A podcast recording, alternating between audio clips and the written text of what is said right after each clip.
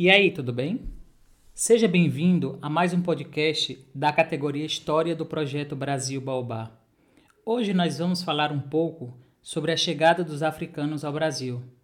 Mas antes de começar, não se esqueça de seguir as nossas redes sociais.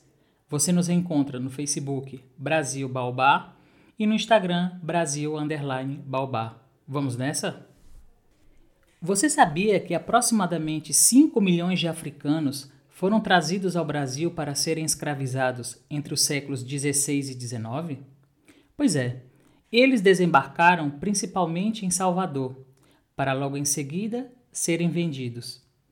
Alguns deles até vinham com a família, mas logo em seguida eles eram separados logo após o desembarque.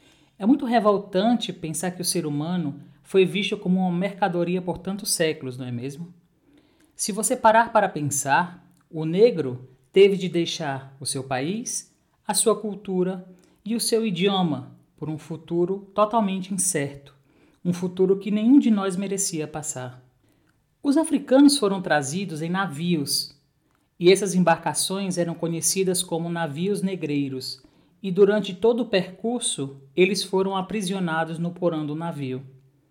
E uma vez em território brasileiro, e já com seu destino traçado, eles iam trabalhar nos engenhos de cana-de-açúcar, plantação de café e em serviços domésticos.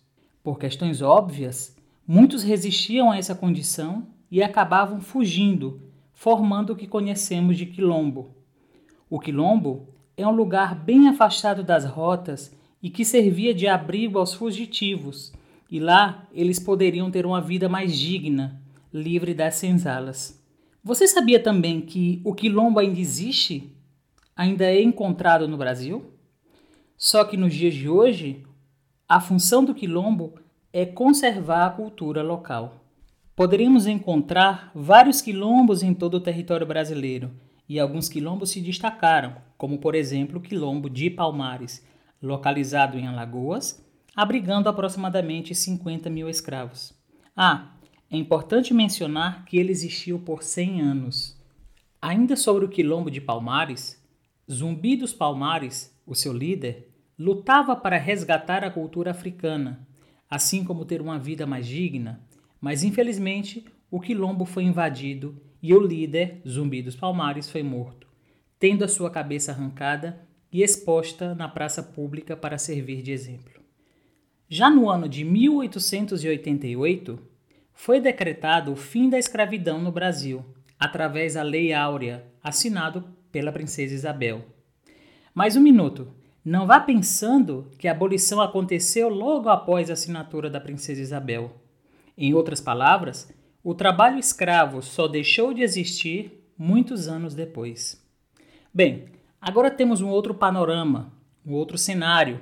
Todos os escravos foram libertos. Ok. Mas e agora? Veja que surgiu outro problema. Para onde ia esse grupo de pessoas e como eles sobreviveriam? Infelizmente, a maioria foi marginalizada pela sociedade. Muitos deles até cometeram suicídio e outros morreram de fome. Esse ato desumano, que foi a escravidão, só aconteceu por causa da ganância do homem, já que a venda de escravos gerava muito lucro e, sem a menor dúvida, a venda deles representou o maior movimento migratório forçado da história. Existiam basicamente três grupos de traficantes de escravos: os portugueses, os luso-brasileiros e, por incrível que pareça, alguns africanos. Percebemos claramente a contribuição africana na formação da cultura brasileira, podendo ser encontrado na dança, através do maracatu e da capoeira, na religião, através do candomblé e da criação da umbanda, e na culinária, como o acarajé, a pamonha e o feijão preto.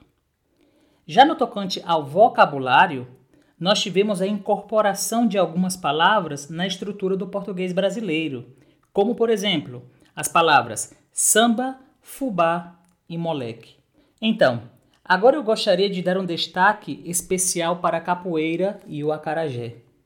A capoeira, não sei se você já ouviu falar, mas é um tipo de luta e ao mesmo tempo é uma dança, e que está associada ao movimento de alguns animais, como a raia e o macaco. E em linhas gerais, a capoeira era praticada pelos africanos, fazendo parte da cultura afro-brasileira. Mas na verdade, existem três teorias sobre a origem da capoeira. A primeira teoria diz que a capoeira foi trazida pelos escravos africanos, pois na África essa prática estava sendo perdida. A segunda teoria, que na minha opinião é a mais aceita, ela foi desenvolvida no Brasil, dentro das senzalas, para poder praticar a autodefesa. E para não chamar a atenção, foram incorporados alguns instrumentos musicais africanos. E é por essa razão que dizemos que a capoeira também é uma dança. E a última teoria, que na minha opinião é a menos aceita, é que essa teoria afirma que os índios tiveram influência na capoeira. Alguns dizem que essa palavra, ou seja, a palavra capoeira, vem do tupi-guarani. Mas repito, essa teoria não é muito aceita. Particularmente, eu adoro a língua africana e o que eu mais gosto são as lendas e a gastronomia. E no caso do acarajé, podemos encontrar essa mistura maravilhosa de lenda com gastronomia. Então vamos lá entender um pouco a estrutura do acarajé.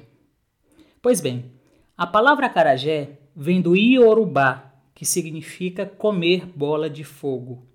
Esse quitute apresenta uma conotação religiosa muito forte para a cultura afro-brasileira, além de ser uma delícia.